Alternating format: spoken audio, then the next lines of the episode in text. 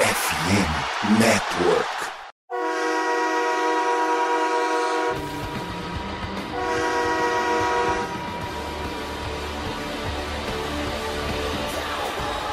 Fala, torcedor do time mais amado, mais querido, mais sofrido dos Estados Unidos do Brasil, do mundo. Seja bem-vindo a mais um podcast do Star Brasil e aqui sou eu, Gabriel Platt, como sempre. E Vinícius, setembro sempre chega, né? Graças a Deus acabou agosto, acabou julho, acabou junho, maio, acabou todo off-season. Agora estamos no- na contagem regressiva para a temporada regular. Finalmente chegou a setembro. Tudo bem com você? Tudo bem, Plat, ouvintes? É, rapaz, até que enfim setembro sempre chega. E enquanto a gente tá feliz, o Billy Joy foi dormir e pediu pra acordar ele quando setembro terminar. Será que em 2023 você vai fazer outra, outra piadinha? Acho que ano passado você fez a mesma piadinha, não foi? Cara, provavelmente. E ainda tem aquela do aquela musiquinha lá, nem sei qual que é a banda. September, bananana, remember. Todo ano, essa, cara, não, Essa eu não lembro, não. não tem jeito. Depois eu vou procurar aqui, não tem jeito. Todo ano eu, eu, eu posto essa musiquinha em algum lugar no Stories, porque chegou setembro e a animação vem junto com o calor de Cuiabá. Pô, agora que você falou, cara, eu tô. Eu tô, tô na dúvida dessa música, que eu não sei não. Mas enfim, tem um, tem um negócio também com o dia 3 de outubro. É aquela Earth and Fire and Free, ou alguma coisa do tipo. Ah! Ai, ai. Remember Friday, ah. Ah, pô, agora sim. Você você não tá cantando direito, pô. Agora sim, agora sim, agora, o, Agora até o nosso foi. ouvinte vai entender. Cara, eu duvido que alguém que tava ouvindo o podcast percebeu a música de primeira. Não é possível, cara. Não é possível que seja só eu. Você viu que a habilidade como cantor não, não é da melhor, não. Mas tem o dia 3 de outubro também, que é do Garotas Malvadas. Que é um filme que, cara, acho que eu já vi umas 10 vezes só de tá passando na sessão da tarde, assim, sabe? Você passa pela sua casa, ou passa em algum lugar, tá na Globo, sessão da tarde, tá passando Meninas Malvadas. Tipo, Eles aposentaram Lagoa Azul e agora é só Meninas Malvadas. Pelo menos era, né? Na época que eu conseguia ver sessão da tarde. E em algum momento, quando a gente for gravar um podcast na quarta-feira, a gente vai usar rosa ou não? Pode ser, pode ser também. E o engraçado é que dia 3 de outubro também é uma data de, de um anime, assim, de uma cena marcante de um anime. E aí, 3 de outubro é o dia que marca, tipo, patricinhas e otakus. Aí eu aper- aperto de mão, assim, sabe? Mas vamos falar do que importa. vamos falar do nosso querido. Todo, to- todo início de podcast vai ter, ter uma groselha, né, pra Ah, começar. é bom, é bom pra desconcentrar pro pessoal. É que daqui a pouco a gente vai começar a cornetar tanto, sabe? Eu gosto de pelo menos levantar um bom humor, porque o, o Cowboys é, é aquele time que não desperta bons sentimentos, pelo menos não ultimamente. Pelo menos em mim também? É bom começar o podcast um pouquinho mais leve, para depois começar a descascar. Vamos falar do que importa, mas talvez não importe tanto, né? Porque é o último jogo de pré-temporada, né? Cowboys contra Seattle Seahawks. O jogo foi 27 a 26. Inclusive, eu tava falando antes do podcast que eu tava achando que o jogo tinha sido mais tranquilo do que o placar indicava, né? Mas o Cowboys venceu, né? Não que isso importe muito. E não que esse jogo importe tanto assim, né? Porque último jogo, eles não jogaram, apesar de que o, o Seattle jogou com alguns titulares, né, Vinícius? O, o Dino Smith, que, é, que foi anunciado como titular, jogou, o Tyler Lockett jogou. O Seahawks no primeiro quarto ali foi até melhor que o Cowboys, mas justamente por causa disso, né? Porque enquanto a gente colocava Cooper Rush, Will Greer, Malik Davis running back, eles estavam colocando o time titular, então não tinha comparação, né? Vinícius, o que que deu pra tirar desse jogo, né? Porque o Calma já definiu o time, os jogadores cortados, o elenco principal, a gente vai falar disso daqui a pouco. Você acha que esse jogo serviu pra mudar a opinião de algum jogador, algum jogador que tava meio na dúvida, putz, será que eu levo, será que eu não? E por conta desse jogo conseguiu vaga? Ou o contrário também, né? É, jogador que foi muito mal e, pô, depois desse jogo não tem mais como levar, sinto muito. Acho que rolou alguma coisa assim desse jogo ou não? Eu acho que deu pra rolar sim, Plat. Principalmente, pelo menos ao meu ver, né? Eu acho que foi mais um jogo pra confirmar o Tristan Hill no, no elenco dos 53. Pra mim, pessoalmente, deveria ser cortado, mas ok. Acho que deu pra confirmar também o Peyton Hendershot, nosso terceiro Tyrant. Tanto que até o, o McKeon foi cortado, né? A gente vai falar um pouco mais sobre isso depois. Mas o Hendershot marcou um touchdown, acho que foi se não foi o líder em jardas ou foi o líder de recepções nesse jogo, alguma coisa assim do tipo. Ele foi muito bem nesse jogo, não só nesse, né? Nessa pré-temporada toda. Ele mostrou ser um bom jogador, mesmo sendo um drafted, e isso acho que impressionou muito a comissão técnica e acho que foi o último jogo para confirmar a escolha dele nos 53. Para mim também o Dennis Houston, né? Mesmo já vindo do training camp, antes de começar os jogos, deck falando sobre ele, o Mike McCarthy comentando também sobre o Dennis Houston, acho que foi uma forma, foi outra forma de mostrar que valeu a escolha dele por 53, sim. Se pensar e ver qual que é o nosso time hoje, né, o nosso elenco principal hoje, seria em tese só esses três jogadores citados. O resto já era de se imaginar, tipo, o Marquise Bell já mostrou muito antes que merecia essa vaga. Outros jogadores que são calouros são escolhas nossas de de drafted, então não tenho por que já cortar, né, colocar no PS primeiro ano do cara. Então, assim, ao meu ver, apenas esses três. E acho que me surpreendeu o Carlos Watkins ser cortado. Pro lado negativo, acho que o único nome, assim, que era mais, mais conhecido, tanto que ele renovou com a gente esse ano com um valor acima do que recebeu no passado e acabou indo pro practice squad do, do, time. Se ele for elevado ou não, a gente não vai saber disso. O Cowboys manteve o Tristan Hill, que é um cara que antes do training camp, né, a gente considerava como alguém para ficar de olho para ser cortado, né, que é o cara que vinha em baixa, pelo menos nos últimos anos, lesão, não jogava bem. E na pré-temporada ele, pra mim, ele fez o feijão com arroz, sabe? Ele não foi aquele cara, meu Deus do céu, que defensive tackle. Ele teve um, um fumble forçado e recuperado contra o Chargers, que foi um ponto alto. Mas fora isso, eu não vi tanta coisa assim, não. Mas por outro lado, eu também não vi tanta coisa do Carlos Watkins. Eles estão treinando lá todo dia, eles devem saber mais do que eu. Eu acredito nisso, né?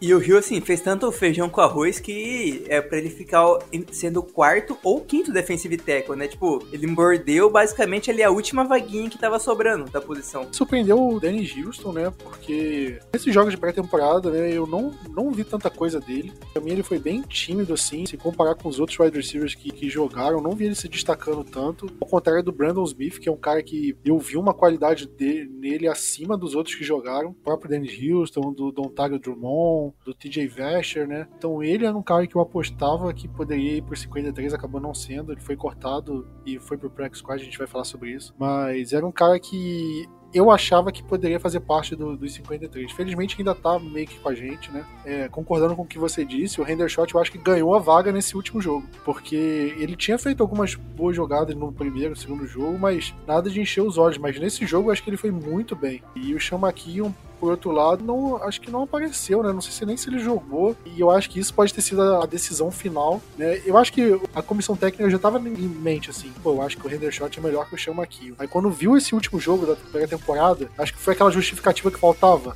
Né? Tipo, eles precisavam de, de uma razão para escolher o Hendershot. E aí o Hendershot jogou bem, deu a razão para eles. Ah, então esse vai ser o motivo para eu escolher ele. Acabou sendo. Eu acho que o Hendershot ele conseguiu garantir sua vaguinha aí. Não sei se ele vai conseguir ter tanto tempo de jogo assim na temporada regular talvez no Special Teams, né? Vamos ver como é que o Cowboys vai lidar com, ele, com isso. E ele até foi bem no, nos times especiais, né? E sendo o Tyrande número 3, ele tem que jogar no Special Teams. E é uma coisa que o Sprinkle não estava fazendo bem, né? Até por isso o Sprinkle foi cortado. Sim, sim, totalmente. Eu acho até bom a gente pelo menos ter mantido o Sean McKeon no time, no PS no caso. Sim, eu acho o McKeon um bom jogador.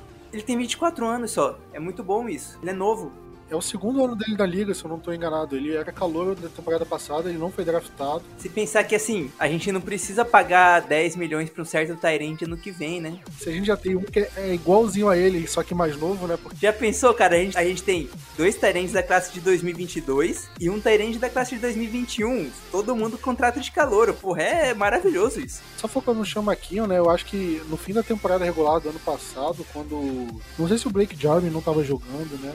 É, ele basicamente praticamente não jogou, né? O Sean McKeon, ele, ele conseguiu, não sei se ele teve até um touchdown, mas ele, ele chegou a aparecer jogando no ataque em si, não só no Special Teams na temporada passada, e eu gostei dele na temporada regular. Então isso me deu um ânimo a mais dele, eu esperava ver um pouco mais, eu acreditava que ele tava com uma moral assim no time, mas pelo visto não tanta, a ponto de manter no time titular, no elenco principal, desculpa. Mas ainda tá no time, né? Então vamos ver como é que ele vai se portar em relação a isso. É, eu acho que não tem muita coisa para falar do jogo, porque é um jogo muito protocolar, né? A gente viu pouca coisa, não dá para falar muito tipo, comissão técnica, de, de, jogadas, né? Porque ninguém vai abrir o livro de jogadas no último jogo da, da pré-temporada. E eu fiquei bastante contente com o número de, de turnovers que, que, a gente conseguiu forçar, seja fumble, seja interceptação. Óbvio que o Drew Locke deu uma contribuída legal para isso, mas eu acho que é mérito também dos jogadores de defesa, né? Não só os jogadores de secundária, como linebackers também, de atacar a bola, né? Porque era uma coisa que eu reclamava muito na época do Marinelli, né? Porque parece que os jogadores do Cowboys eram, viam a bola assim pipocando no ar, eles não sabiam o que fazer, não sabiam que dia segurar a bola sem deixar cair no chão, sabe? A gente não via aquela bola que ah, sobrou no ar e o Cowboys conseguiu interceptar, tava no lugar certo na hora certa. E isso é uma vantagem muito grande que, que chegou desde que o Dan Quinn assumiu a defesa. Até no fim, pô, até esqueci o nome do, do jumento que era coordenador defensivo no primeiro ano do McCarthy. o, o que era do Niners lá. O... Não, era do Saints. Não, mas já passou pelo Niners também, pô. A, intercepta a interceptação da, do Nashon Wright. Foi totalmente culpa do, do Locke Mike ou. Nola. Mike Nola. Isso, Mike Nola. Ou foi, ou foi mérito do, do Nashon? Não, eu acho que teve mérito do Nashon Wright, que ele conseguiu fazer a leitura boa da jogada, mas o Drew Locke ele deu uma bobeada muito grande. Drew Locke ficou olhando pro, pro recebedor ali 20 anos antes de lançar aquela bola. Ficou muito fácil pro Nashon. Completando o raciocínio, né? Você vê que desde o fim da ali do Mike Nolan, né? Potencializou com o Dan Quinn, obviamente. Você vê como os jogadores do Cowboys eles atacam mais a bola, vão em cima para fazer o turnover, para forçar a interceptação, para forçar o fumble. Na época do Marinelli, era uma coisa muito mais voltada pro passe incompleto, forçar ou desviar o passe ou não deixar o recebedor completar o passe, mas não forçar o turnover. Né? Foi uma coisa que mudou muito e a gente viu isso acontecendo com os reservas, os reservas dos reservas. Isso é uma coisa que me surpreendeu nesse jogo, acho que é um ponto positivo e espero que seja um indício do que vem aí na, na próxima temporada. Dá para ver muito isso também, só reparar ano passado a quantidade de interceptação do Diggs, né? E do resto do time também, claro os jogadores de secundária, os linebackers, eles estão muito melhor posicionados, sabe? E até os safeties, porque o Cowboys sempre teve problema com safety. A gente viu o Jaron Curse conseguindo muita interceptação por estar no lugar certo na hora certa, sabe? Esse tipo de coisa. O Trevon Diggs nem se fala. É uma coisa que faz diferença nos jogos. Né? Se o time tá ali no campo de ataque, pô, tá um, um first down da zona de field goal, você consegue uma interceptação, você tira ponto do, do, ataque adversário, joga o momento todo a favor do seu time e você já coloca o, o seu time em potencial zona de field goal, né? Dependendo do retorno, ou a um, dois first downs de um field goal. Então é, é muito grande ter um, um, turnover. Turnover é muito melhor do que você do que a defesa só ficar forçando punch, punch, punch, punch. Eu não vejo o nosso ataque, por exemplo, tendo que ganhar 80 jardas toda a campanha. O nosso ataque não vai conseguir fazer isso o jogo todo. Um turnover para encurtar o campo é, é muito grande. Significa muito pro nosso time, né? Mas agora, passando do jogo, né? Vamos falar do, do que realmente importa, porque o jogo foi na sexta-feira. A partir da segunda começaram os cortes, né? O Cowboys anunciou na terça-feira todos os jogadores que foram cortados, né? O Cowboys estava com um elenco de 80 jogadores e reduziu esse, esse número para 53. Então o Cowboys tem que fazer uma, uma leva muito grande de cortes aí. E o Cowboys fez umas mudanças muito esquisitas, né? Vamos falar, vamos ser sinceros, porque o Cowboys só deixou, só deixou um quarterback, cortou o kicker, cortou o long snapper e você pensa, caramba, o time não vai com kicker, não vai com long snapper, só vai com deck. Mas na verdade, o Cowboys ele fazendo uma manobra dentro da, das regras da NFL para manter todo mundo que ele quer. Se você corta um cara que vai para a lista de lesionados, possivelmente ele não volta para a lista de lesionados do seu time, né? Ele pode ir para um outro time. Então o que, que o Cowboys faz? Ele segura o jogador que está lesionado na lista dos 53 e corta um outro jogador que já combinou com esse jogador que vai voltar mas esse jogador ele não vai ser pego por ninguém, como por exemplo o Cooper Rush, o CJ Goodwin, o Brett Maher. Então o Cowboys faz isso para conseguir manter o Tyron Smith, o Michael Gallup. Se bem que o Michael Gallup nem vai pra lista de lesionados, mas o Tyron Smith da vida, o James Washington. Tava tentando lembrar o nome dele. E aí o Cowboys faz essas medidas e para ir e isso acontece essas bizarrices, né? De você ver o elenco de, do time cortando esse tipo de jogadores. Vou falar a lista de todos aqui dos jogadores cortados e depois eu falo dos jogadores que voltaram pro Practice Squad. Do ataque, os jogadores que foram cortados. Ben DiNucci,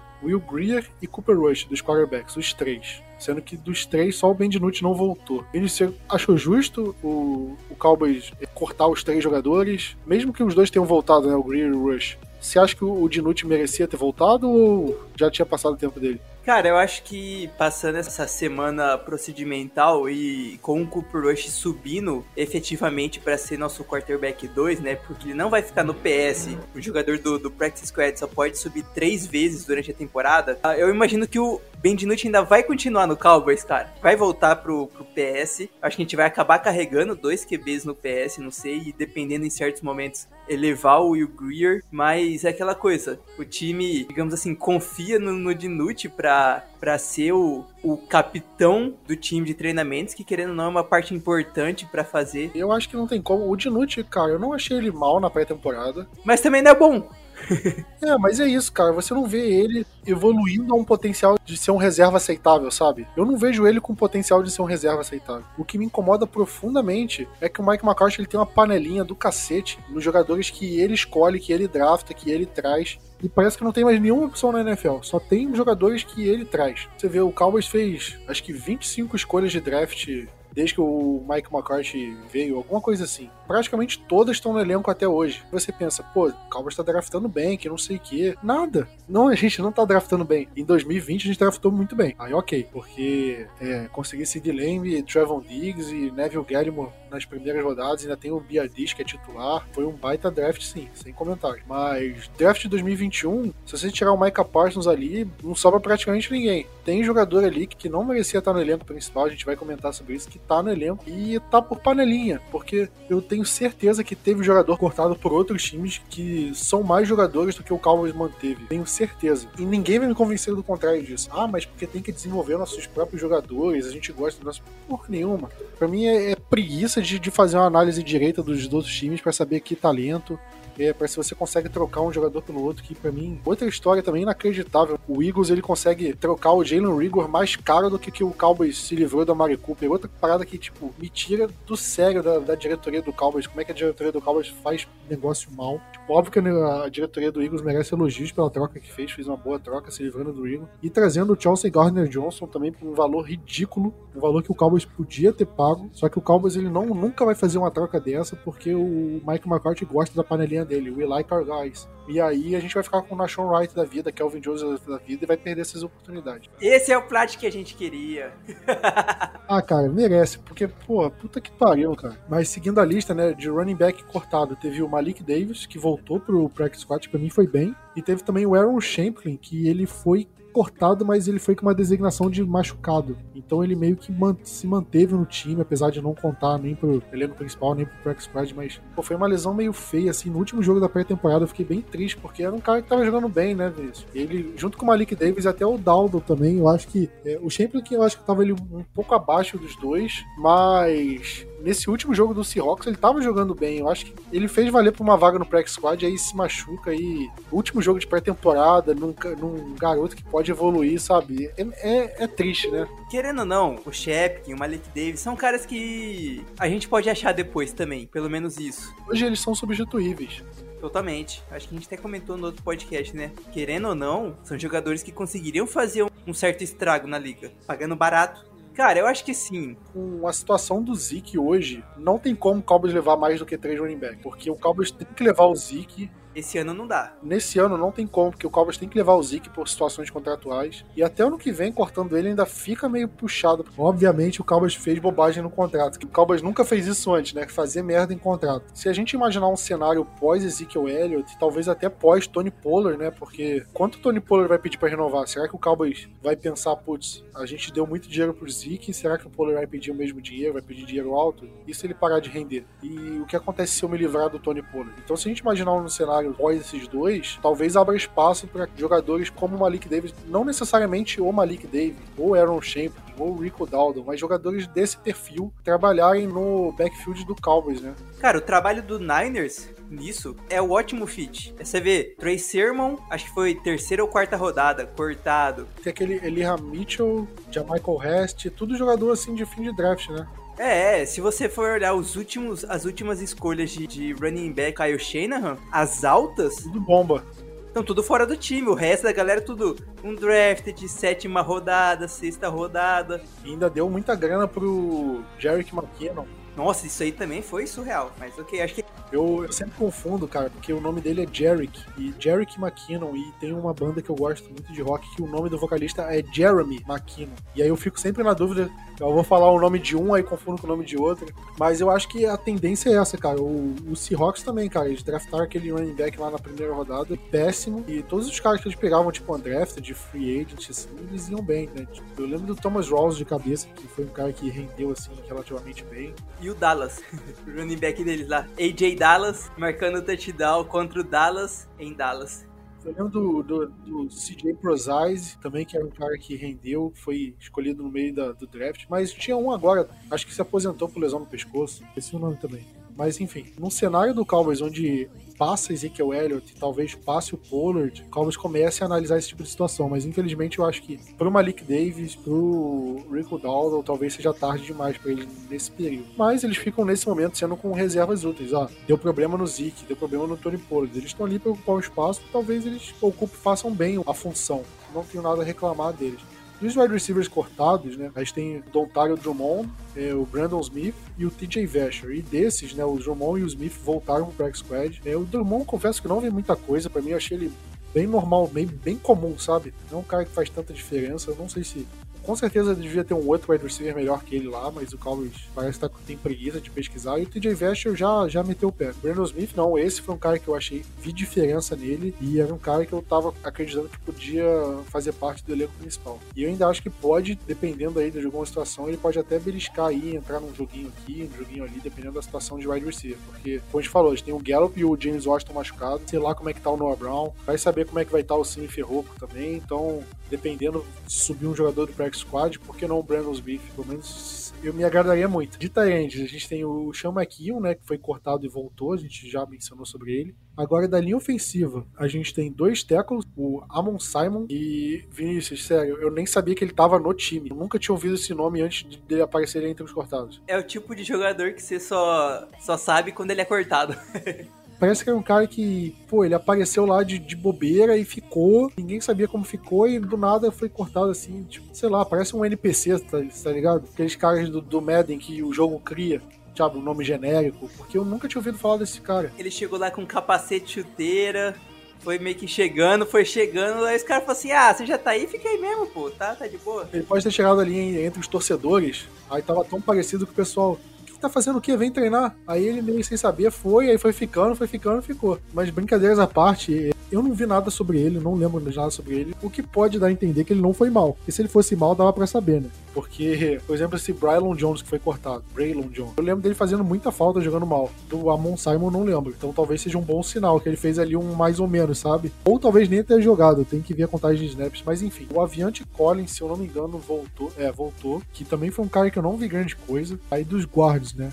Tem o Braylon Jones que eu falei, que não voltou pro Practice Squad, e tem o Isaac Alarcon, que é um mexicano, né, que estava no time no, pelo projeto internacional da, da NFL e tudo mais, ele foi cortado, mas voltou pro Practice Squad. E é um cara ok, assim, eu acho que vale muito manter ele no Practice Squad, acho que é um cara que mostrou um certo talento. Assim. O melhor talento citado do Alarcon nas redes sociais foi o agachamento dele. Que a, a bunda tá, tá em dia ali. Pra tu ver qual que é o nível do. Mas mentira, o Alarcon fez, fez bons momentos quando junto com o Matt Farniok.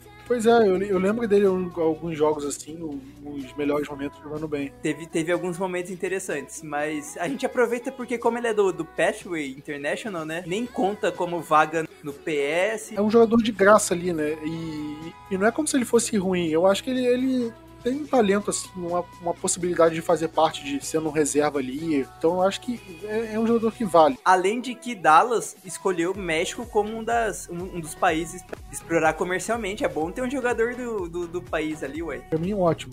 Isso não tenho que reclamar dele no, no Squad. E a gente cortou dois centers também, né? O, Ale, o Alec Lindstrom, que inclusive voltou pro Practice Squad. Esse eu lembro que teve muita falta no nome dele, não gostei muito. E outro center chamado James Empey, que também, igual o Amon Simon, nem, nem sabia que o cara tava no time não vai fazer falta. E agora dos jogadores de defesa cortados. Defensive tackle, teve Josiah Bronson, também nunca tinha ouvido o nome desse cara.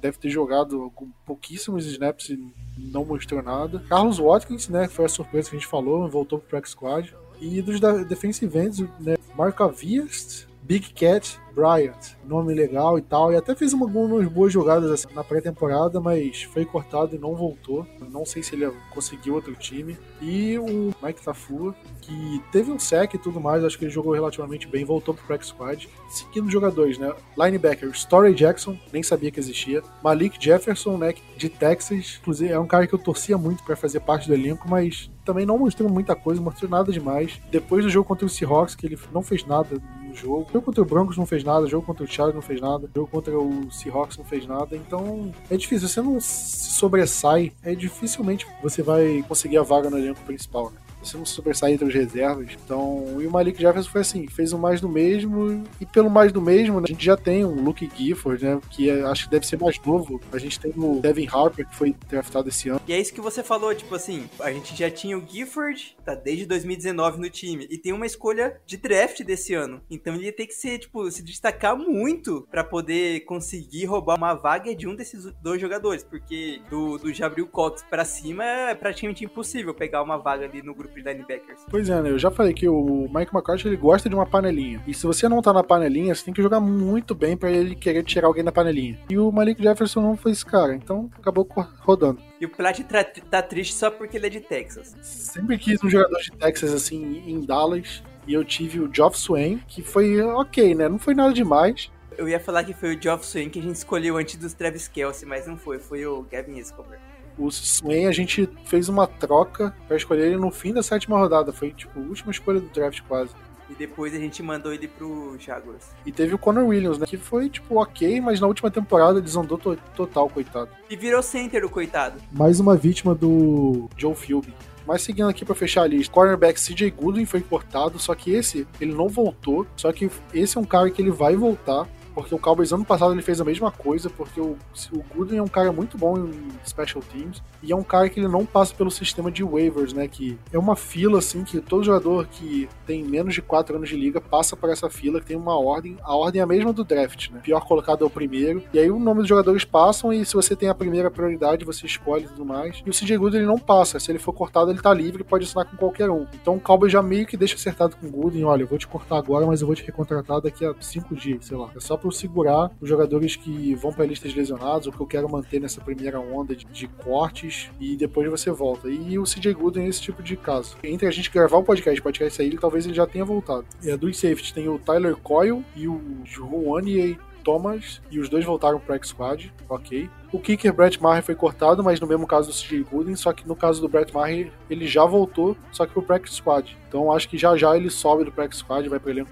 Não tem como ir pra, pra uma temporada sem kicker, né? E o long snapper Jake McQuaid foi a mesma coisa, foi cortado e ainda não voltou. Só que é o caso do CJ Gooden. E aí teve o Champlin, né, que foi cortado com a designação de lesionado, e teve outro na mesma lista, né, de cortado com essa designação, foi o cornerback Isaac Taylor Stewart. E, tipo, ele até apareceu, jogou um pouquinho, mas também nada demais, nada demais. E é um cara que vai, pelo menos vai ficar no time ali recuperando. E teve o calor, né, o linebacker Damon Clark, ele não jogou porque ele já foi draftado lesionado, ele teve uma lesão séria. O pessoal fala, é, falava que ele poderia ser parecido com o Jalen Smith, né, não no tipo da lesão, né? Mas no sentido de ficar esse ano de calor afastado e a partir disso, a partir do segundo ano, ele começa a se recuperar e poder dar retorno ao Cowboys, né? Então isso já era esperado. Nada muito surpreendente dessa onda de cortes aqui, né? Eu acho que mais surpreendente, pelo menos na minha visão, foram alguns jogadores que não foram cortados, né?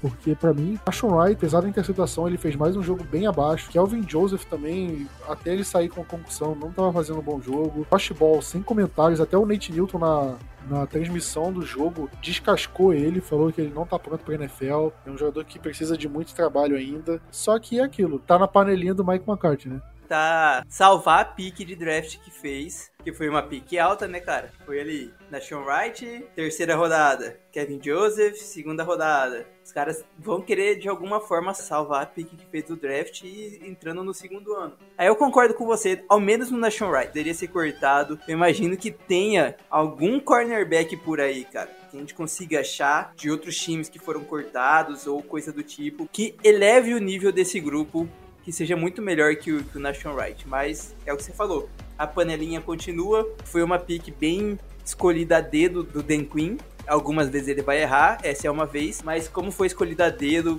pelo Dan Quinn, vai continuar aí até, sei lá, ao menos acabar o contrato de calor dele e a gente vai passar raiva mais uns anos pô, eu tinha um professor na faculdade, professor de microeconomia, que trata alguma coisa de decisão de consumidor e blá blá blá. Ele fala um pouco de economia comportamental, ele fala que, cara, tipo, ele criticando o fato de você não querer assumir que errou. Por exemplo, você foi pro cinema, aí você pagou o ingresso, chegou no cinema, o filme é horrível. E aí o que muita gente pensa? Já paguei, então vou ver o filme todo. E tipo, cara, se o filme é ruim, assume que o filme é ruim, vai embora no meio e acabou. Por que, que você vai ficar perdendo mais duas horas de vida assistindo um filme ruim, sabe? Sabe que filme que eu fiz isso, Plat?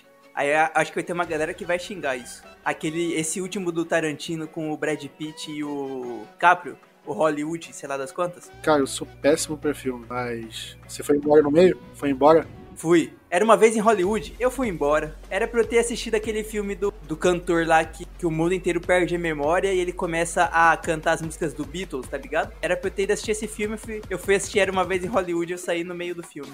Eu saí no meio em Mamma Mia, porque era um musical e, pô, odeio musical. E aí, e eu, só que eu fui ver, tipo, o pessoal elogiando, só que eu não tinha me tocado que era. Quando eu comecei a ver o filme e era musical, chegou, sei lá, na terceira, quarta música, o cara, não, não, não aguento mais, tchau. Tem muita coisa assim, sabe? Às vezes você, pô, pediu um prato, não gostou, e você, pô, já paguei pelo prato, vou comer ele inteiro, sabe? Assume o prejuízo, sabe? Assume o erro e vai embora. Tipo, é melhor do que você ficar, tipo, perdendo tempo, perdendo coisa. E com o Cowboys, tudo, cheguei, falei tudo isso para falar do Cowboys. Por exemplo, fizemos uma escolha errada no Nation Wright. Eu acho que todo mundo concorda hoje que Nation Wright não valia uma escolha top 100 do draft. E você pensa, cara, fizemos uma cagada se livra dele. Ah, não, mas eu já fiz a escolha, eu fiz uma escolha alta, tem que dar chance para ele. A gente já deu chance, ele não deu certo. Tchau sabe? Vai atrás de alguém. O Eagles é um, é um time que faz isso muito bem, que eu tô falando porque, como é um, um, time de divisão, a gente consegue analisar melhor esse tipo de coisa. Eles não ficam segurando muito o jogador que não tá rendendo. Eles renovaram com o Carson Wentz, viram que não tava dar certo, tchau. Draftaram o Jalen Hurts e tchau, tchau Wentz. O Jalen Rigor, ele foi draftado em 2020, não foi?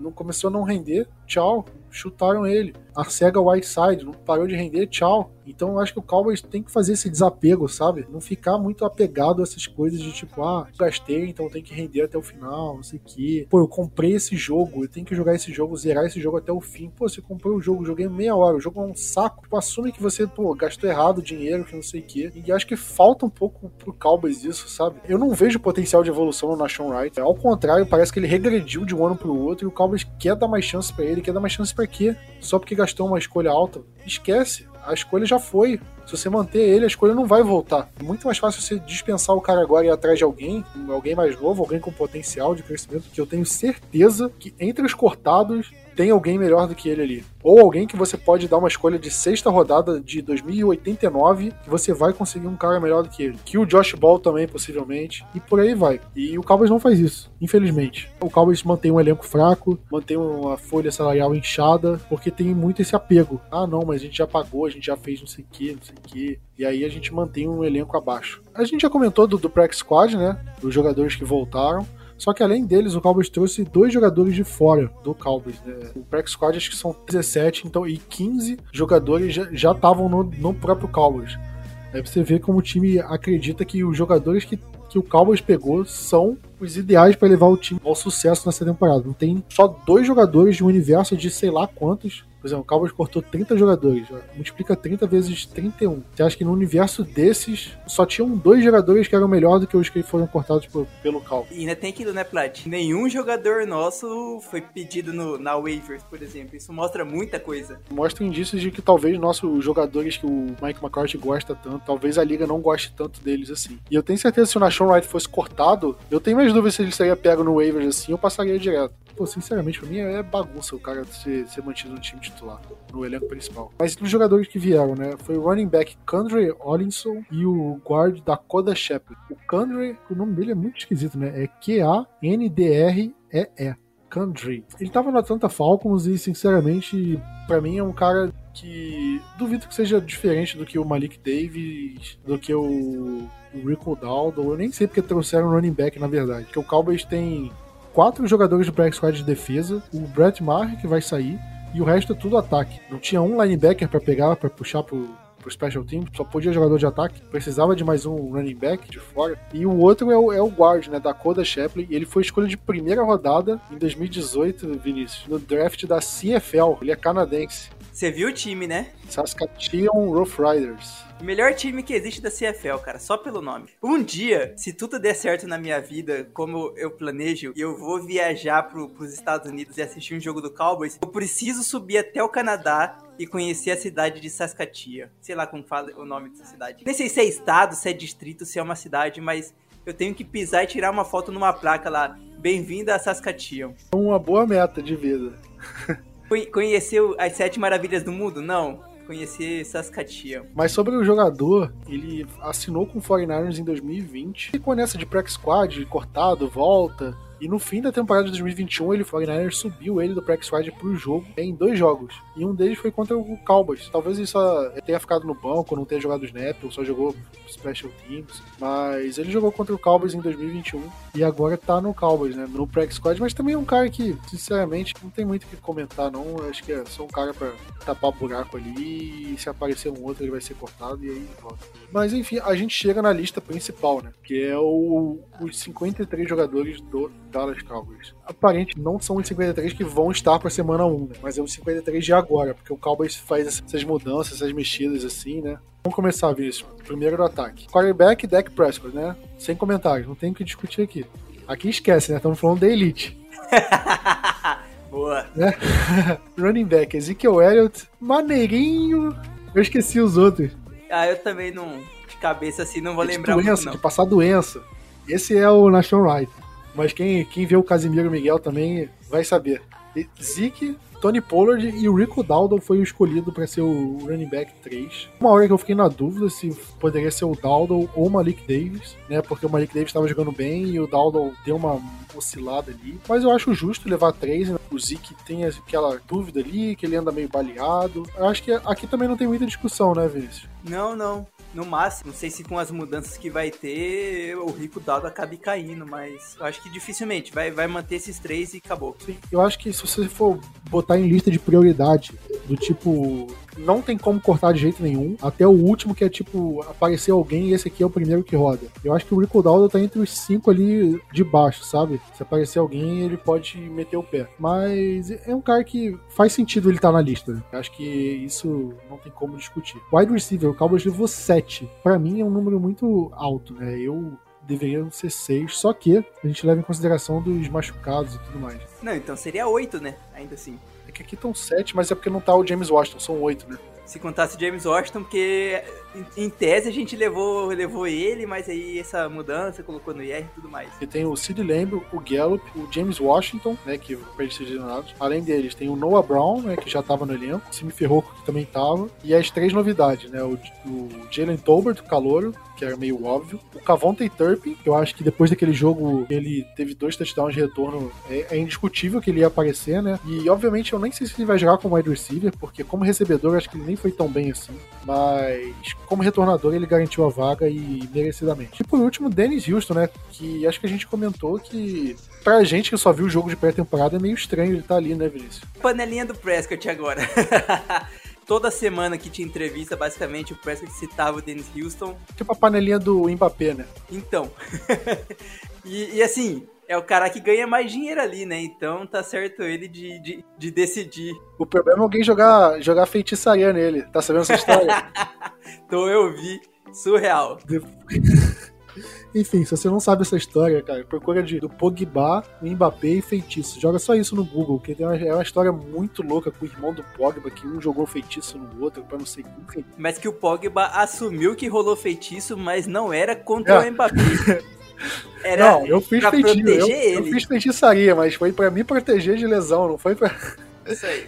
É uma história muito bizarra, não vale a pena contar, que vai demorar é, muito. Eu assumo a feitiçaria, mas ok. Turpin, cara, eu acho que ele. Eu falei sobre semana passada. Um cara do. Que é super famoso, que é torcedor do Cowboys, é super famoso no Twitter. Ele perguntou assim: quem seria o Cedric Wilson de 2022? Quem que consegue lançar uma bola aí se for necessário? Aí os caras estavam procurando. O Turpin fez, já fez isso. Então eu acho que o Turpin também vai, além dos retornos, vai servir como um, um Cedric Wilson na parte de tricky plays para o nosso ataque eu acho que pelo menos nas primeiras semanas ali, semana 1, 2, 3, talvez o Cowboys não faça isso com ele. Mas à medida que a temporada vai passando, eu não duvido. Eu acho que o Danny Houston é um cara tipo o Rico Daldo, assim, dependendo da situação, pode ser um que possa meter o pé ali. Porque eu não consigo ver o Danny Houston entrando em campo. Se a gente for jogar semana 1, vai ser com Sid Lamb, Jalen Tolbert e Noah Brown, com o Ferroco Turpin de reservas ali, talvez. Então não consigo ver Danny Houston ocupando espaço. Passando para os Tyrants também, a gente comentou já, tem o Dalton Schultz titular, Jake Ferguson calor reserva e o segundo reserva é o Peyton Hendershot, né? Pegou a vaga do Sean McKee. Aqui a gente já discutiu, né, a situação dos dois. Justo levar três e não quatro, né, Vinícius? Acho que aqui não tem muita discussão também. Justo. Vamos pra linha ofensiva. Offensive tackle. Só os offensive tackles. São quatro. Quer dizer, cinco, né? Com o Tyron Smith, que foi pra lista de lesionados. Tyron Smith, o Tyler Smith, que tava jogando de guard, agora eu vou improvisar ele de offensive tackle. Terrence Steele, o Matt Valetsco e o Josh Ball. Pra mim, isso aqui é, é, é desastre. Desastre. É de passar doença. Porque Tyler, Tyler Smith, cara talentoso, possivelmente, se ele foi draftado na primeira rodada, ele tem que ter um mínimo de talento. Mas você passa julho inteiro treinando ele como guard, agosto inteiro treinando ele como guard. Na última semana de agosto ali, Tyron Smith se machucou, bota ele de teco e vê o que vai dar. Pô, pra mim não existe isso. Vai atrás de alguém, calhou de gravar o um podcast sem saber da gravidade da lesão do Tyron Smith, ele vai ficar de fora no mínimo até dezembro, né? Então é basicamente fora da temporada. Se ele jogar, sei lá, um jogo de temporada, dois no máximo, vai ser muito. Então a gente tá falando do titular pra temporada inteira. E você jogar um calor que não tava treinando, não tava tendo apoio nessa posição, vai jogar ele na fogueira, vai fazer igual a gente fez com o Terrence Steele na, em 2020. Botou ele para marcar Aaron Donald, Miles Garrett, por aí vai, e a gente sabe o desastre que aconteceu. Para mim é a tentativa de assassinato do Dak Prescott, colocar Tyler Smith e Terrence Steele de offensive tackle. E as opções de reserva, né, Matt Valetsco, que é um calor, zero experiência, e não sei se ele tá machucado, ele tá meio baleado, né? Josh Ball, isso aqui é loucura. Isso é outra coisa que o Casimiro fala. Loucura. O Cowboys chamou o Jason Peters, lenda do Philadelphia Eagles, pra, pra, fazer um treino, só que até o momento que a gente tá gravando, não saiu nenhuma decisão se ele foi contratado, se ele não foi. A tendência é que ele seja contratado. O que seria um, uma ajuda sim, mas eu não acho que é um cara que resolva os problemas. Pode quebrar um galho ali, mas não sei se ele quebra um galho para 15 jogos, não. E, sinceramente, Josh Ball como reserva imediato para mim é loucura. Pra mim, esse cara não tinha que estar nem no, elenco principal. E pra mim é inacreditável o quanto ele jogou mal e ainda ser recompensado com a vaga no elenco principal e sendo reserva imediato. Pra mim é maluquice, maluquice. Dos guards, mas tem o Zach Martin e o Conor McGovern. Tem o Tyler Smith aí que pode jogar, mas é, são basicamente os dois, né? Querendo ou não falar, a gente não tem reserva de guard. Pois é maluquice também. Surreal, né? Porque Jack Martin dificilmente se machuca, né? Se machucou uma vez na carreira só. E ele se machucou quando ele jogou como tackle. Ele só se machucou quando jogou como tackle. Como guard, nunca se machucou. E center, Calvas tá levando dois, né? Tyler Biadish e Matt Farniok. Que para mim aqui não tem dúvida, né? Biadish a gente já sabia que ele ia ser o titular. Que não é o melhor titular do mundo, mas quebra um galho, é tipo, ok. E o Farniock, ele foi bem na pré-temporada, eu acho que merece a vaga. E assim, querendo ou não, o Farniock, ele ainda ele consegue jogar como guard também. Ele jogou nessa pré-temporada, assim, a gente fala que não tem, porque o Farniock, ele é listado tecnicamente como center, né? Não tem um guard, guard, realmente. Mas eu também eu não acho tão certo assim. Você bota um cara que é center, mas também pode jogar como guard. É meio que, sei lá, é meio cobertor curto, sabe? Meio que tá pondo buraco de qualquer jeito em vez de fazer o trabalho direito. Pelo menos é essa a impressão que me passa. E outra, né, Plat? Já pensou se acontece alguma coisa num jogo? Dois deles? Dois deles. A gente tem que, tipo, puxar Tyler Smith pra ser guard jogar o Josh Ball a tackle e se precisar tirar o, Mar o Farniok de center, reserva no lugar do Zack Martin. Seria, se, seria um Frankenstein.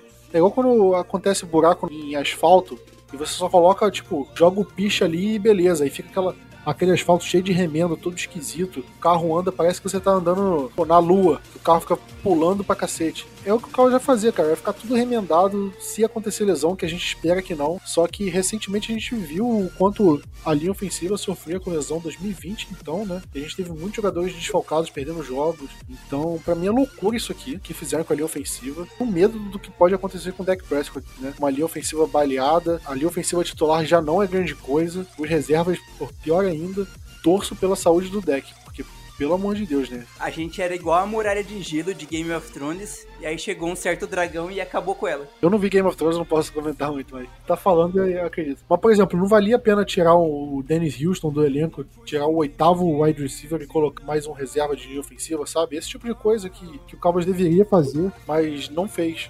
Vamos ver como pra semana 1, né? Porque vai, pode mudar isso. Já começa que a gente só tá levando oito jogadores até o momento de linha ofensiva. Geralmente são 10. 9 ou 10. Seis desses oito não jogaram mais que dois anos na NFL. E, desse, e desses seis, três são titulares. Exatamente por isso que eu falei, cara. Eu tenho medo pelo deck, porque a gente não vai enfrentar a linha defensiva fraca, né? A gente, o Washington, que é, pode ser um dos adversários mais frágeis que a gente tem na temporada, pela situação do time, mas a front seven deles é forte, né? O front seven do Eagles é forte o até do Giants não é, não é fraco. E sem contar os outros, os outros jogos da temporada que a gente vai ter, né? A gente vai enfrentar bons, joga, bons front sevens aí. Vai enfrentar o Rams, né? E aí, você acha que O que, que o Aaron Donald pode fazer nessa linha ofensiva? E o Aaron Donald vai olhar assim, hum, será que eu vou alinhar em cima do Zach Martin ou do Conor McGovern? Aí o Dak Prescott vai enfrentar uma primeira para 20, porque vai ter um hold. O Kellen Moore vai chamar a corrida pelo meio. Aí o time não pontua, perde o jogo e o deck vai amarelão. E é complicado, né?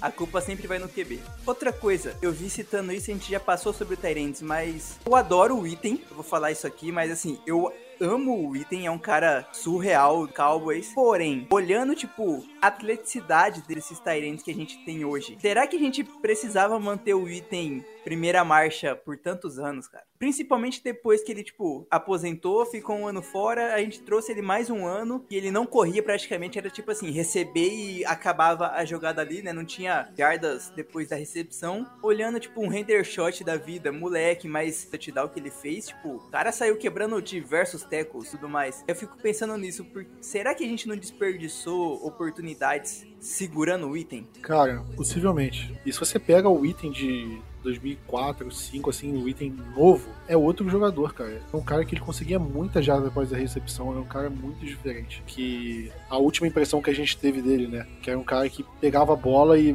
pô, as jardas após a recepção dele era o tamanho do corpo dele, a altura dele, né? Ele caía para frente, era tipo um metro para frente. Seguindo aqui, né? Vamos falar da linha defensiva. O Cowboys levou 11 jogadores defensive end tem o, o DeMarcus Lawrence, Dorance Armstrong, Sam Williams, Calouro, Dante Fowler, Chauncey Golston e Terrell Bachan. Seis acho que é muita coisa, acho que dá pra levar cinco aqui. Terrell Bachan acabou se safando aqui, mas eu, não sei se eu levava, levava o, o Bachan ou o Golston, sabe? Eu acho que um dos dois poderia rodar aqui. Eu acho que seis acabou sendo muito. Além de que, assim, a gente pode muitas. Não só pode, como vai fazer, né? A gente vai colocar Anthony Barr e, e Mika Parsons para fazer pass rush também. Eu não gostei muito de, de seis jogadores aqui, não. Ainda tem um. É, Mike Tafua no, no Prag Squad, mas eu não acho que sobe dificilmente. E dos defensive tackles são cinco. Moça, o Digizua, Neville Gallimore, né, a nossa dupla titular. Aí tem o Tristan Hill, Quinton Bohanna, e o John Ridgway, foi escolha de quinta rodada. Sinceramente, eu acho o Watkins mais jogador que o Ridgway, só que o Cowboys parece que eles querem fazer parte daquela estatística de tipo, ah, todos os nossos calores fizeram parte do elenco principal. Manter um cara que não merece só, só pra poder falar isso. Eu acho que o Ridgway, cara, ele tá cru, não, não tá pronto. Se ele entrar em campo, ele não vai jogar bem. O Ossa e o Gallimore, eu acho que sim, fazem uma dupla tipo, relativamente ok. Não confio no Rio, não confio no Rio. E o Bohana, sei lá, também não sei o que esperar muito mas acho que cinco jogadores é um número ok aqui. Não, não tenho muito a reclamar sobre isso. Linebackers são seis, e também acho que foi um número alto. A lista aqui é o Micah Parsons, o Van Der Esch, o Anthony Barr, Jabril Cox, Luke Gifford e Devin Harper. Eu teria escolhido um só entre o Gifford e o Harper, não teria levado os dois. Não sei aqui. Não sei se levaria. Você levaria os dois, Vinícius? Eu acho que assim, o Harper entra por conta que é nossa escolha de, de draft, e o Luke Gifford por conta do trabalho que ele faz nos times especiais. Mas também acho que dava assim para tranquilamente levar cinco. O problema é pensar aonde a gente colocaria mais jogadores. Eu pensaria na posição de corner, mas Dallas não, não tá com essa mesma, mesma ideia que eu não. Dava sim para cortar um dos dois e ficar só com cinco. Do mesmo jeito que dava para levar só 10 jogadores de linha, de, de, linha defensiva no total também. Tava vendo aqui, o Malik Jefferson, ele tá no Prax Squad. Eu tinha falado que ele não tava, que não tinha nenhum linebacker, mas ele tá no Prax Squad, então eu acho que eu acrescentei algum outro jogador, botei no lugar que não deveria, sabe? Mas enfim, o Malik Jefferson tá no elenco, acho que o é, cornerback 6, Trevon Diggs, Anthony Brown, Jordan Lewis, eu acho que aqui é indiscutível. Darren Bland, calor, jogou muito bem a pré-temporada, mereceu também, eu acho que não tem como tirar ele aqui. E aí tem os outros dois, Kelvin Joseph e Nashon Wright. Kelvin Joseph eu acho que até vai, porque em meio meio ainda foi começo de segunda rodada, eu acho que dá pra ter uma paciência um pouquinho maior com ele. Mas na Wright também loucura. Loucura você priorizar manter esse cara do que manter o CJ Goodwin. Mesmo sabendo que o CJ Goodwin vai voltar, mas para mim na Wright ele não merecia estar no, no elenco principal para mim já passou da hora dele, dele sair do Cowboys, né? Batata assou completamente. Escolha errada, fizemos besteira. Eu tô aqui desde o dia 1 cornetando esse cara. E não, não vou ficar falando, ah, já sabia, não sei o que, torcer pro cara. Não, tudo pra ele se dar bem. Mas não aconteceu, né? Não aconteceu, não mostrou evolução. Ao contrário, parece que ele tava mostrando regressão. E é premiado com ele numa vaga no elenco principal. Para mim é loucura isso aqui. Você concorda com os outros nomes, com a quantidade de, de cornerbacks, Vinícius? Concordo e acho que nem tem mais quem da gente levar, né? O Isaac Taylor Stewart machucou, tá na IR. A gente não, não puxou nenhum corner pra, pro PS. E aí acabou que a gente levou também cinco safeties, né? Que a gente vai falar, vai listar também. Então, assim, era o que tinha. Quem sabe volta o CJ Goodwin ou não, mas o CJ Goodwin basicamente não joga, só joga de times especiais. Se fosse para cortar o Nashon, a gente precisaria trazer um corner que jogasse mesmo sendo reserva, mas que jogasse. Ah, cara, eu acho cinco corners um número ok. E aí, se algum machuca, aí você, pô, sei lá, dois machucam no mesmo jogo. Aí um azar do cacete, aí, porra, coloca o CJ Gooden até o fim do jogo e depois se vira. Mas, sei lá, um machuca, você tem dois reservas ainda, né? Considerando que o time joga com três, assim. Acho que a NFL inteira, no geral, né, Plat? A gente já começou a colocar muito. Só um linebacker jogando, às vezes, né? Aí tem que encher de defensive back atrás. Eu prefiro qualquer um, assim, um, um apoiador do grupo, um assinante, do que o Nashon Wright. Prefiro, prefiro você, Vinícius, no campo, com capacete com a camisa 25 do que esse cidadão. Os safeties, né, a gente tem o Jaron Curse, o Malik Hooker, a dupla titular indiscutível, o Donovan Wilson também acho que é indiscutível. E aí tem os dois que jogaram muito bem a pré-temporada e mereceram estar ali, né, o Mukuamo e o Marquise Bell. Também não tem comentário, eu acho que eu cheguei a comentar que ah, podiam estar brigando por uma vaga de quatro safeties só e talvez o Donovan Wilson rodasse. Mas não achei errado essa escolha de cinco safeties não, Vinícius. Você concorda? Concordo. E assim, eu acho que a gente está com o melhor grupo de safeties. Em um bom tempo. Um, nossa, um muito bom tempo. No total, né? Tem que ver. Não só titulares. Como é que o Hooker vai jogar, porque na temporada passada ele foi reserva, né? Mas eu acho que o Hooker, se ele jogar mal, qualquer um que, que entrar ali vai bem. Mas será que segura o Rojão na temporada regular é, é uma coisa diferente, né? Mas enfim, eu confio mais nele do que no Thompson, né? Não era Thompson? Darian Thompson? Surreal. Ele não apareceu pro PS do Dallas, né? Sempre aparecia. Não, a gente. A é gente... igual de Lute, é igual aquele meme do, do Simpsons que chutava o cara pra fora do bar e aparecia atrás. Que ele era sempre cortado e voltava. Esse ano mudou. Graças a Deus. Mas enfim, o Jaron Curse fez uma ótima temporada passada, mas Será que ele vai repetir? Eu espero que sim. Ainda tem algumas dúvidas assim do potencial, mas, mas a gente projeta que seja uma, um bom grupo de safeties, né? Special Teams, né? A gente tem o Brett Maher, vai voltar, ele tá no Practice Squad, mas daqui a pouco vai voltar. Tem o Brian Anger e o Jake McQuaid de long snapper, né? E é basicamente isso. Isso aqui não tem o que mudar, né? É, tem sim, né, cara? O Brett Maher, ué.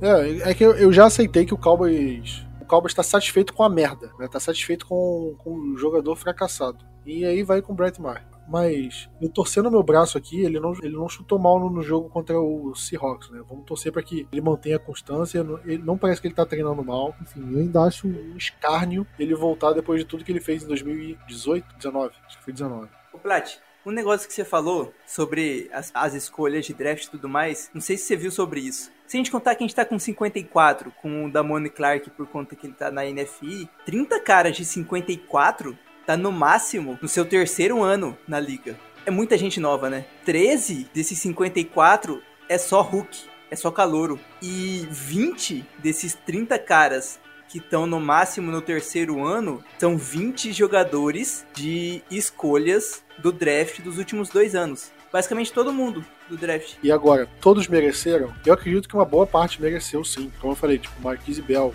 draft merecido tá ali. Daron Bland, muito merecido tá ali. Mas Devin Harper, será que mereceu mesmo? John Ridgway, será que mereceu mesmo? Os jogadores de segundo ano, e aí você entra na Sean Wright, mereceu? Chelsea Ghost, de fato mereceu? Não sei, para mim não. Mas o Cowboys parece que quer manter esse status de ah não, aqui a gente drafta bem e todos fazem parte do elenco. Na verdade não é isso. Na verdade o Cowboys não drafta bem e parece que mantém os jogadores por teimosia ou o que é pior, que seria muito pior, que é preguiça de analisar é, é, jogadores de outros times a ponto de, de fazer movimentações e melhorar o time como um todo. Enfim, esse é o time do Cowboys. Eu não tô muito esperançoso com esse time. Para mim, eu acho que é uma linha ofensiva podre e isso pode comprometer o ataque inteiro, né? Porque você sabe que, que uma linha ofensiva ruim pode fazer, né? O time corre mal, o quarterback tem pouco tempo no pocket para fazer jogadas, comete falta, e aí o ataque começa a se, se encontrar em situações de, de first down muito complicadas. Gente viu isso em 2020 inteiro, né? Com o deck e sem o deck. Né? O, sem o deck machucado não tinha como fazer. Mas mesmo no, no, com o deck saudável, a gente já vinha passando por esses problemas. E ano passado nem se fala, né?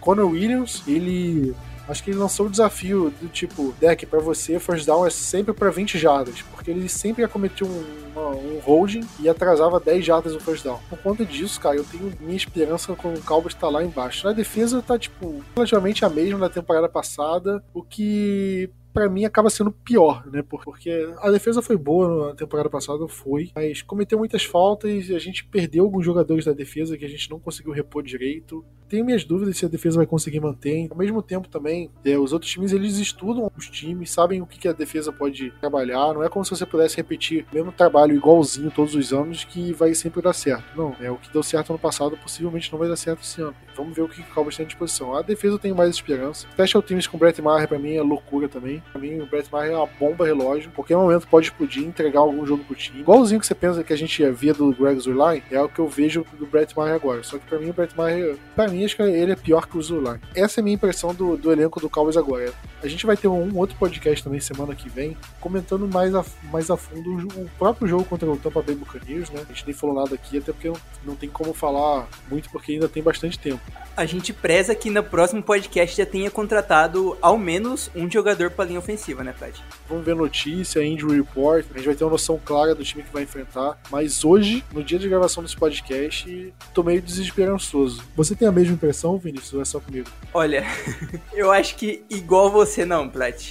E pra galera que tava no grupo, que tá no grupo dos assinantes, viu o quanto o Plat tava puto com esse time do Cowboys, cara. Quando a gente soltou os 53 e tudo mais. Foi muito bom ver o Plat griladaço. Também estou, assim, desesperançoso, mas o que a gente sempre comenta, a nossa divisão a gente ganha porque a gente tem o melhor quarterback, né? Mesmo com o Eagles evoluindo, ano passado de 2020 para 2021 aconteceu a mesma coisa no Eagles. Os fãs do Eagles falavam a mesma coisa, não, agora é a nossa vez. E a gente foi lá, ganhou os dois jogos. Um deles foi uma sapatada no final da temporada, porque já quase não valia nada mesmo. Mas o primeiro jogo também a gente ganhou e vai acontecer a mesma coisa, a gente vai ganhar porque deck domina a, a divisão. O problema é na hora que a gente chega, coloca o pezinho para fora da divisão quando já é nos playoffs, aí que chega a dura realidade que a gente não tem um time preparado para conseguir chegar, né, ao menos numa final de conferência. Mas no final das contas a gente vai torcer do mesmo jeito, vai fazer toda a superstição que possível a gente vai fazer toda semana para dar certo. Não vamos tirar foto com a jersey e mandar no grupo. Ano novo, superstição nova. É, eu falo tudo isso porque vai chegar no kickoff do, do Sunday Night Football lá no Cowboys e, e, Buccaneers, eu já vou estar acreditando no título invicto, Cowboys melhor time do mundo, e é isso aí, porque a gente é torcedor, né? Na hora, na, na hora que o Brett Maher meteu um field goal de 50 já a gente faz assim, dá um contrato vitalício para ele. Aqui no podcast eu tento ser o mais racional possível, na, pelo menos na maioria das vezes. Mas chega na hora do jogo, a gente não tem como. É a graça de torcer é isso, né? Você deixar a paixão falar mais alto. Já vou colocar meu dinheiro na vitória de Dallas na semana que vem e Mika Parsons para ser jogador defensivo do ano. Você vê que no final das contas a gente abraça o Cowboys de qualquer jeito. Tá com dinheiro para perder? É difícil, hein, cara do, do Micah Parsons eu acredito. Eu acredito mais do que na vitória contra o Booker. Mentira. É, a, gente, é, a gente pode falar do, da, da, temporada em geral na, na semana que vem, mas eu tava analisando os primeiros, acho que nos primeiros jogos, eu acho que tem condição do Cowboys fazer um 3-1 aí nos primeiros quatro jogos. Principalmente, a gente que é brasileiro, a gente tem que pedir pra Gisele entrar no, no psicológico do Tom Brady. Que, aliás, parece que ela saiu de casa, hein? Então, Tom Brady tava sozinho lá, lá, em Bahamas, hein? Um tava em Bahamas, o outro tava na Costa Rica, ela tava na Costa Rica. Parece que eles estão meio brigados aí, pelo que eu tava lendo, assim, de, de coisa de fofoca. Vamos ver se vai afetar o homem. Podia afetar pelo menos na semana 1, né? Seria bom. Podia. Pô, podia. Mas enfim, é, a gente tá fechando o podcast aqui. Vinícius, considerações finais. Polêmica do, do, da semana do podcast. Eu não sei, acho que eu não pensei em nenhuma polêmica pra, pra agora. eu acho que. Também acho que não. É, tinha que ter preparado uma antes, infelizmente. Uma pergunta aqui só para quem ouviu até o final. Qual calda de sorvete vocês mais gostam de pôr no sorvete? Qual tipo de calda? Porque eu gosto muito. Eu acho que eu gosto de todas. Mas acho que a calda de chocolate é imbatível. Ah, não. Aquela calda de morango que tá pregando na pontinha, você tem que dar uma arrancadinha assim para conseguir desentupir ela. Não, para mim é ótimo também, mas eu acho que eu prefiro de chocolate. A de morango eu gosto muito no açaí. E aí tô ofendendo os paraenses aí que estão ouvindo a gente que, que não comem açaí igual sorvete, como o resto do Brasil come. Você dificulta a amizade colocar calda de sorvete no, no açaí, cara. Cara, açaí aqui é igual sorvete. O pessoal coloca paçoca, é, granulado, leite em pó, coloca tudo. Eu vou pro Rio de Janeiro e se eu não tomar um Guaraviton com um, um biscoito Globo... O Guara, Guaravita Guaraviton é muito bom. Mate de praia é muito bom. Biscoito Globo é... Cariocas do, do torcedores do Cowboys.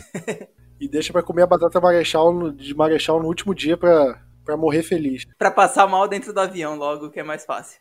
É tipo isso. Mas enfim, vamos ficando por aqui. Aquele abraço, tamo junto. E Gol Cowboys.